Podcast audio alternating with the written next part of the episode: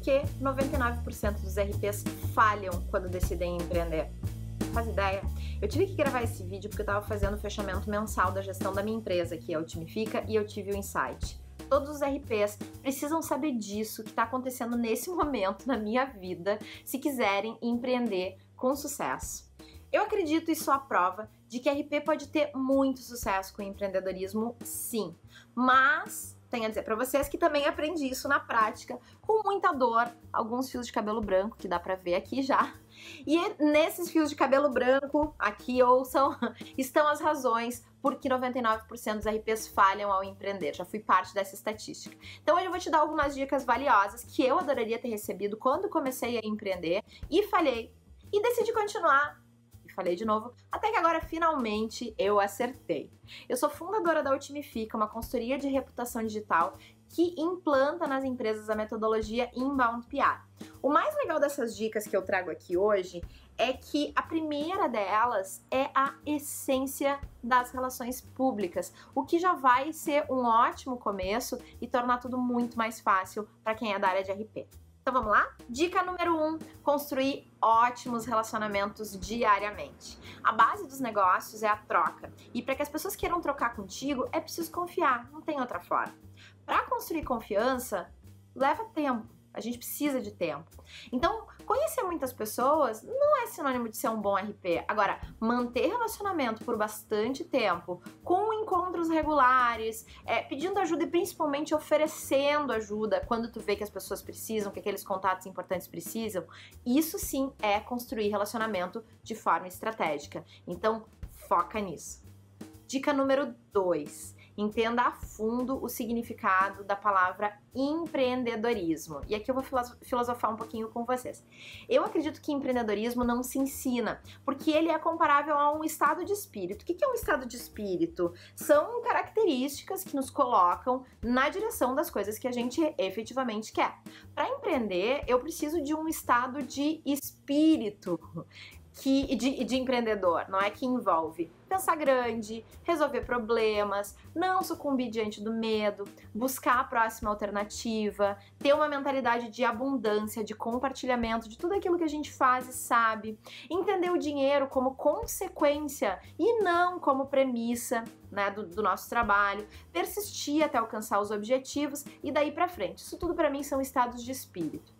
Eu gosto de dizer até que existe uma equação emocional para o empreendedorismo. Ela é a soma de crenças, tudo aquilo que a gente acredita e o quanto a gente está disposto até a desconstruir o que acredita, porque também é importante mais as habilidades, então tudo aquilo que a gente aprende em termos de técnicas ligadas ou não a empreender, né, que acabam, é, a gente acaba levando para o contexto de negócio, mais os nossos valores. Valores é aquilo que é inegociável para nós, que norteia o nosso propósito de vida e profissional e que a gente normalmente traz lá de casa, de família.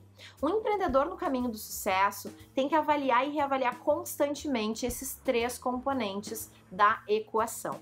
Dica número 3 busque conhecimento básico nas cinco áreas principais de um negócio que está começando.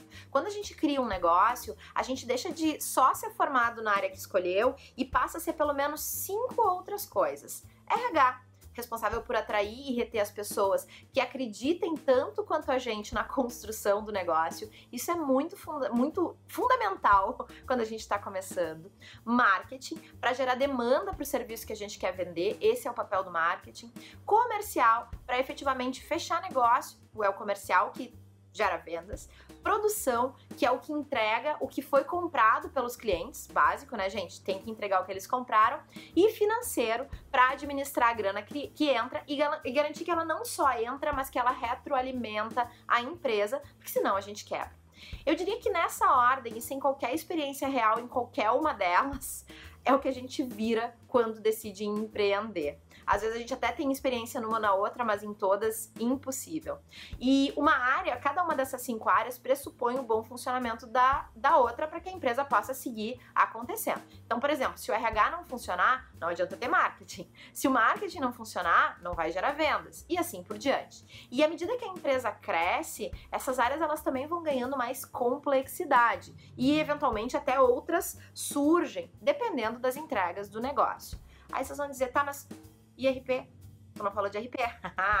verdade. E não falei, e eu nunca incluiria RP nas áreas básicas de uma, de uma empresa. Primeiro porque para mim RP é premissa do desenvolvimento de um negócio, é transversal a qualquer área do conhecimento. Quando o negócio cresce, RP pode até virar uma área mais específica, mas ela vira, se ela virar área antes de precisar, ela vai se tornar o pior inimigo dos negócios, que é um custo desnecessário. A gente foge de custo desnecessário, tem que cortar custo sempre. Custo é que nem erva daninha.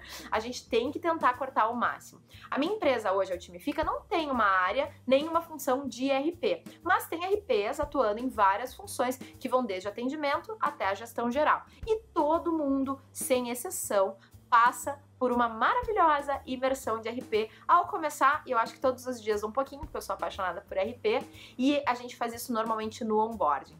A mentalidade RP, ela tem que estar presente em todo mundo dentro da empresa, não tem como ser diferente, e ainda mais na Otimifica. Além disso, né, a nossa metodologia ela é orientada por RP, o Inbound PR. Como a Otimifica é uma consultoria e não uma agência, a gente também tem a possibilidade de atuar em empresas de qualquer tamanho, entregando o que cada uma delas precisa em termos de estratégia em todos os níveis organizacionais. Então é muito legal que essa percepção das cinco áreas ela só se reforça dentro de todos nós e as RPs têm que estar transversal a todas elas. Já que eu tô falando de consultoria, eu acredito que o papel consultivo do RP é tão importante quanto o papel tático e operacional. Embora sejam muitas frentes, empreender não é difícil. Quando a gente tem espírito empreendedor esperto, na verdade a gente não vê dificuldade. Difícil mesmo é o que eu vou contar a seguir para vocês. É a equação do ganhar dinheiro. E por isso eu vou falar aqui da cereja no topo do bolo do empreendedorismo, que é a dica número 4: gestão do negócio. Para crescer, contrate um gestor de negócio com experiência comprovada ou uma consultoria de gestão. A gestão é um conjunto de habilidades e técnicas que trazem clareza de propósito, organização, planejamento estratégico do negócio, organização financeira, gestão de pessoas, otimização de marketing e vendas, entre outros recursos. Mas o principal mesmo que a gestão faz é o acompanhamento e o controle. É nesses dois componentes que a gestão reside de fato. E eu digo para vocês, depois a gente ter olhado para o empreendedorismo e para a gestão, Empreendedorismo sem gestão é imaginação. O que une as cinco áreas que eu comentei há pouco é a gestão marketing, RH, financeiro.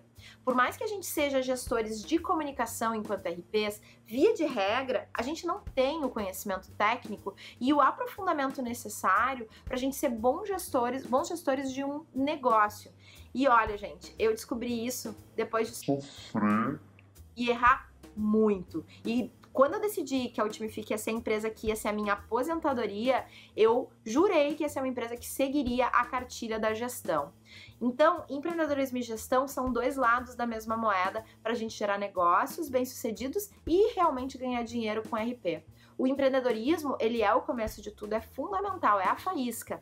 Mas para o empreendedorismo virar negócio e crescer, é preciso de gestão não tem atalho. Empreendedorismo é algo que se aprende, mas não necessariamente que se ensina na escola ou na universidade. Assim como vendas. Eu não acredito que seja possível te ensinar a empreender ou a vender de forma que tu seja um super expert no assunto.